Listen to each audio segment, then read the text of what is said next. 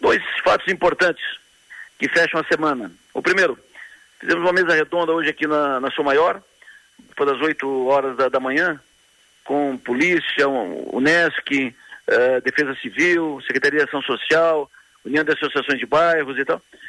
Uma mesa redonda para discutir o crescimento, a manutenção desse clima de insegurança e o crescimento dos casos de violência, arrombamento e tal, e principalmente tráfico de drogas, consumo, enfim, um, um ambiente muito ruim ali naquela região do Grande Pinheirinho. E a, a, mesa redonda foi feita porque moradores e comerciantes da região do Grande Pinheirinho continuam reclamando muito, a situação uh, está ficando cada vez pior. Desse, dessa mesa redonda, primeiro ficou evidente que o, o caso não resolve com a ação de um ente envolvido. Não resolve por um decreto da prefeitura ou por uma ação da prefeitura. Não se resolve isso por uma ação apenas da polícia. Não é só botar polícia, polícia lá para enfrentar a bandidagem. É, são, tem que ter um conjunto de ações para retomar a normalidade ali. Tem que ter projeto urbanístico, uma, uma reurbanização do, do local, tem que ter projetos sociais, projetos de educação, tem que ter projetos culturais, tem que ter enfrentamento da polícia, tem que ter, uh, intervenções em alguns pontos, intervenções cirúrgicas em alguns pontos ali daquela região para desmontar os esquemas de tráfico de drogas, de compra e tal, uh, como dizem uh, as, as, pessoas, as, as, bancas de fumo, as bocas de fumo e, e, assim por diante. É preciso uma ação coletiva. Tem que ter. Fundamental. A Unesc, disse hoje o professor Edson Rodrigues, uh, falando em nome da reitora Luciana Sereta, que a Unesc está mergulhada num projeto amplo naquela, naquela área. Inclusive a Unesc chamando todas as outras partes para que participem junto desse processo importante a universidade envolvida, é porque a Unesco é vizinha da, daquela região. Agora, dois dados me chamaram a atenção. O mundo do tráfico ali naquela região tem uma receita calculada pela polícia de algo em torno de um milhão e meio de reais mês. Esse negócio do tráfico ali naquela região rende algo em torno de um milhão e meio por mês.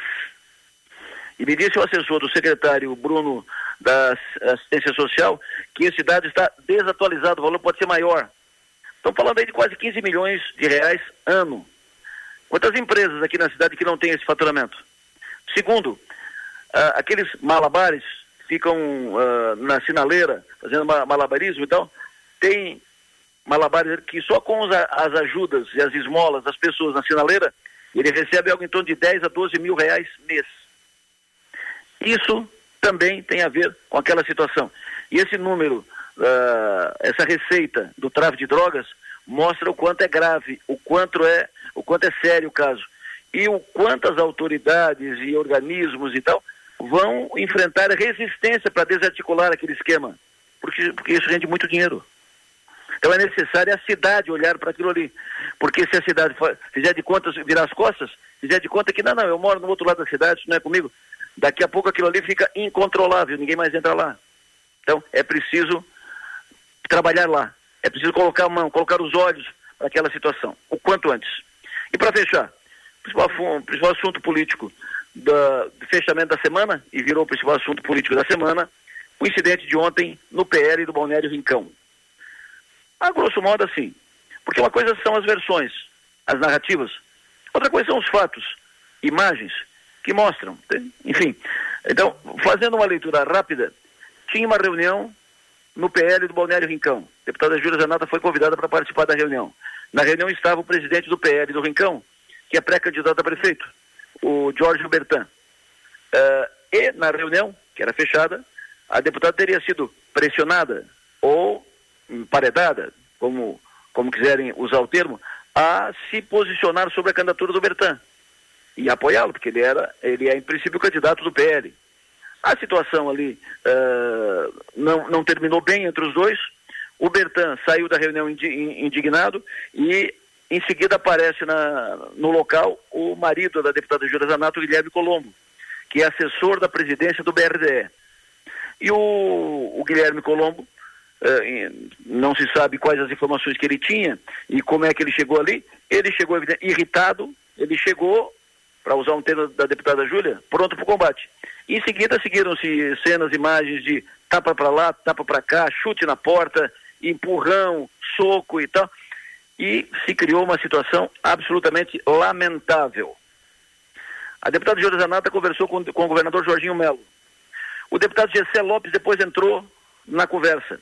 O deputado que não estava no, no momento, mas entrou no, no, processo e aí fez a situação ficar pior ainda.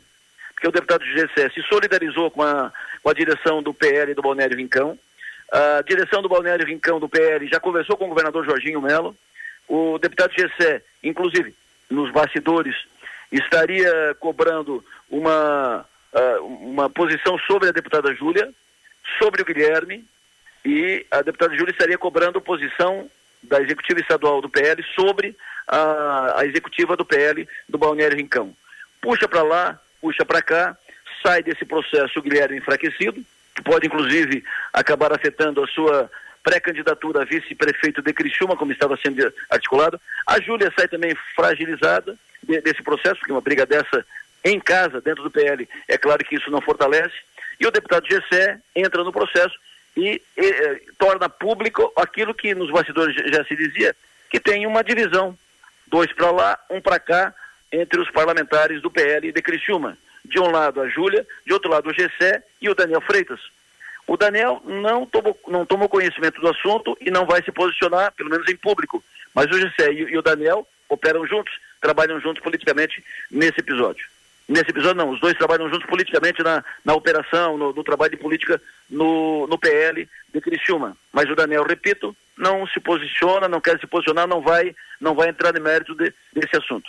Enfim, termina mal. Um episódio que não, não, não, não constrói. Ninguém ganha com, com esse episódio uh, acontecido no PL do Balneário Rincão. Política não se faz assim. Política não é na porrada, política não é no grito, política não é no tapa, nem no soco. Política não se faz assim. Política é no convencimento. Então, uh, isso, para lá e para cá, política no convencimento, na tese, na, na articulação, política assim, não é uh, com fatos desse tipo, com acontecimentos desse tipo. Isso não constrói, isso não soma, e é claro que agora tem um baita abacaxi, um enorme abacaxi, colocado sobre a mesa do governador Jorginho Melo porque ele, além de governador, é presidente estadual do PL. E os dois lados estão a cobrar do governador uma posição. A Júlia, deputada federal, tem mandato, cobra do governador um posicionamento sobre o PL do Balneário Rincão. Gessé, que tem mandato, deputado estadual, está na Assembleia, com quem o governador e o governo têm relação mais direta, cobra a posição do governador, do presidente estadual do PL, da executiva estadual do PL, sobre a Júlia e sobre o, o Guilherme. Isso vai ter desdobramentos. Como o governador vai administrar isso? O governador é um craque na articulação e tal, mas ele tem uma abacaxi enorme sobre a sua mesa, porque a briga do Balneário Rincão acabou sendo levada para a mesa dele, governador Jorginho Melo, presidente estadual do PL.